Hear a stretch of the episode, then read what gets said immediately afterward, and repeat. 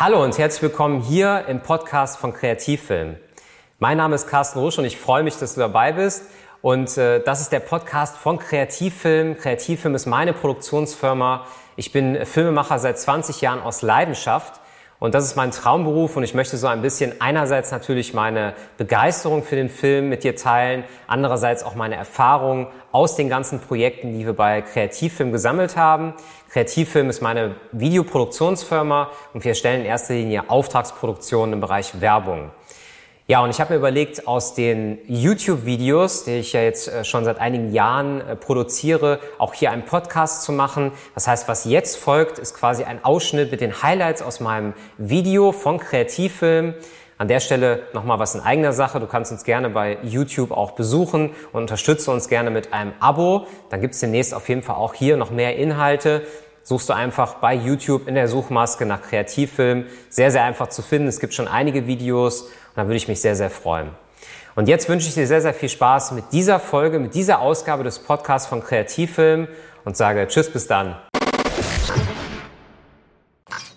Heute habe ich mir mal drei ganz konkrete Tipps rausgesucht, was man tun kann, um eine Crowdfunding-Kampagne einmal zu bewerben, wie man sie so ein bisschen verbreiten kann und wie man sie unterstützen kann. Aus der Sicht eines Filmemachers, also ich bin jetzt in der glücklichen Lage, schon seit einigen Jahren genau diese Filme für meine Kunden zu produzieren, als Auftragsproduzent. Und da gibt es immer wieder Tipps, die wir auch mit in die Beratungstermine reinnehmen. Und drei dieser Tipps habe ich mir heute mal rausgesucht. Mehr dazu in diesem Video. Und damit nochmal herzlich willkommen bei Kreativfilm. Schön, dass du dabei bist. Und dieses Video richtet sich ganz speziell an Filmemacher, die Crowdfunding-Filme produzieren, produzieren möchten, auch in der Zukunft und natürlich auch an Gründer, die momentan mit ihrem Produkt starten. Das heißt, vielleicht äh, denkst du jetzt gerade darüber nach, bei Kickstarter eine Kampagne zu starten.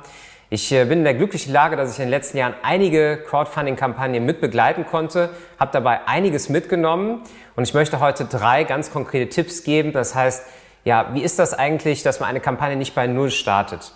Und der erste Tipp ist natürlich der, das Persönlichste. Das heißt, man sucht sich in der Umgebung, in dem Netzwerk, sucht man sich zehn Geschäftsfreunde, Partner aus, die das Ganze unterstützen.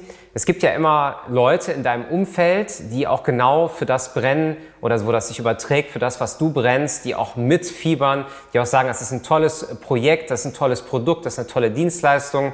Ich möchte das gerne unterstützen. Und da geht es gerade um das persönliche Umfeld, dass das sozusagen dann auch das Ganze mit unterstützt und verbreitet.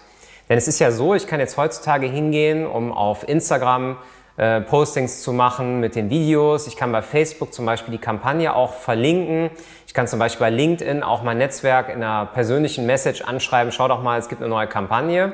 Es geht hier gerade auch so ein bisschen um Traffic, also um Traffic auf die Seite zu bekommen, damit die auch bei Google oder auch bei anderen ähm, ja, Suchmaschinen einfach eine gewisse Relevanz hat. Also in dem Fall würde ich sagen, Kickstarter ist schon sehr, sehr groß und auch Indiegogo zum Beispiel oder Start Next. Aber es ist ja so, dass man natürlich trotzdem ein bisschen was dafür tun sollte und das nicht auf Null starten lassen sollte. Denn es ist so, wenn du dir zehn äh, konkrete Kontakte raussuchst, die dich unterstützen bei deinem Projekt, dann wirst du natürlich nicht nur zehn einzelne Links bekommen. Diese Kontakte haben ja meistens auch andere Business-Kontakte und dadurch wird das Ganze größer und breiter. Das kann man natürlich auch im äh, privaten Umfeld machen, bei Freunden. Bei Business-Kontakten ist das Schöne, die sind ja selber auch irgendwo am Erfolg so ein bisschen interessiert, weil sie dich unterstützen, weil sie schon sehr lange dabei sind und dich verfolgen. Meistens entsteht so eine Idee für so ein äh, Crowdfunding, ja jetzt nicht von heute auf morgen, das ist ja meistens ein Prozess. Also die meisten Kunden, die ich da hatte, haben mir ganze Lebensgeschichten erzählt und haben sich natürlich darüber auch verwirklicht. Also der erste Tipp wäre, zehn Freunde, Geschäftsfreunde dazu auffordern, das Ganze wirklich überall viral zu verbreiten.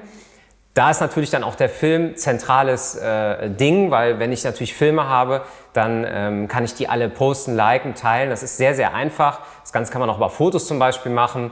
Es ist schwierig, wenn es jetzt nur der reine nackte Link ist zur Kampagne. Da würde ich dann sagen, dass man eher Filme nimmt, die man immer wieder streuen kann. Das heißt, man macht dann so keine Serien. Also das wäre zum Beispiel ganz cool. Ich hatte in meinem letzten Video, das kann ich hier an der Stelle nochmal verlinken, auch schon mal erzählt, was das Ganze ausmacht, wenn man dann eine Videoserie produziert, dass man da quasi nachhaltig auch dran bleibt. Also das wäre der erste Tipp.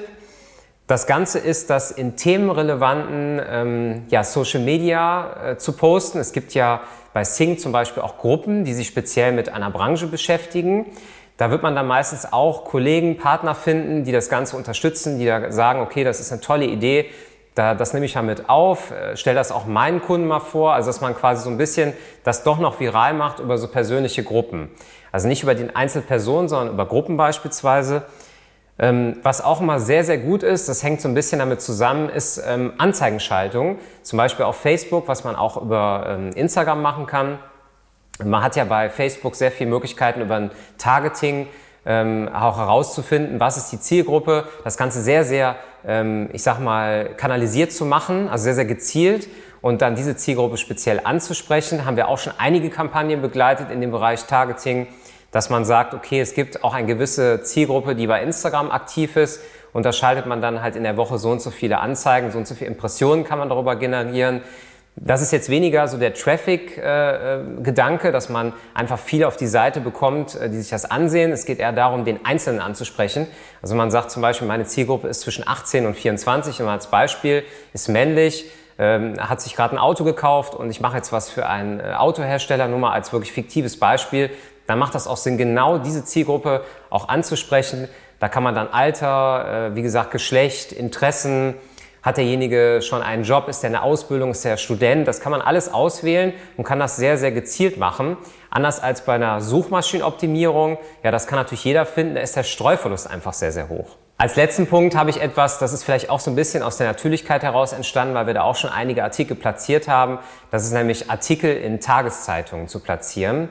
Und da geht es darum, sich vielleicht über einen äh, Redakteur oder man kann das auch über eine Filmproduktion machen, dass man sagt, wir haben ein Thema, ähm, wir nehmen einen Autor mit rein, der schreibt eine schöne Geschichte und damit schreibt man dann das Magazin oder die Tageszeitung an und stellt seine Idee vor.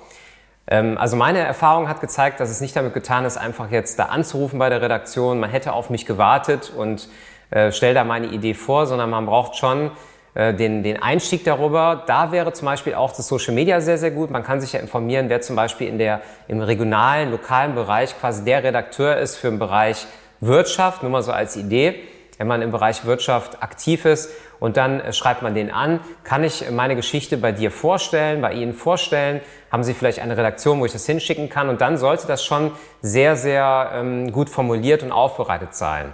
Es geht jetzt nicht darum, einen fertigen Artikel zu produzieren, sondern es geht darum, gutes Infomaterial darzustellen, vielleicht über eine schöne Mappe man kann das Ganze auch ausgedruckter abgeben. Mir geht es eher darum, dass man einen guten Eindruck hinterlässt. Auch da wäre natürlich der Film, Fotos sehr, sehr gut. Fotos könnten dann für einen Artikel gut genutzt werden.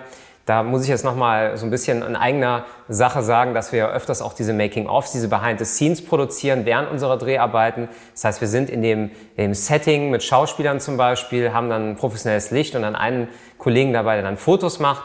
Diese Bilder werden natürlich sehr, sehr gerne genommen von Journalisten. Die sind dann kostenlos für das ähm, Tagesblatt zum Beispiel. Also wir hatten gerade letztes Jahr bei der WZ und auch bei der Rheinischen Post zwei Artikel, das war sehr, sehr schön. Das kann man natürlich auch als Anzeige schalten, aber als Anzeige ähm, ist äh, so eine Summe für so eine Werbung, da könnte man dann, ich sag mal umgerechnet, einige Monate, wenn nicht sogar ein ganzes Jahr AdWords-Kampagnen schalten auf Google.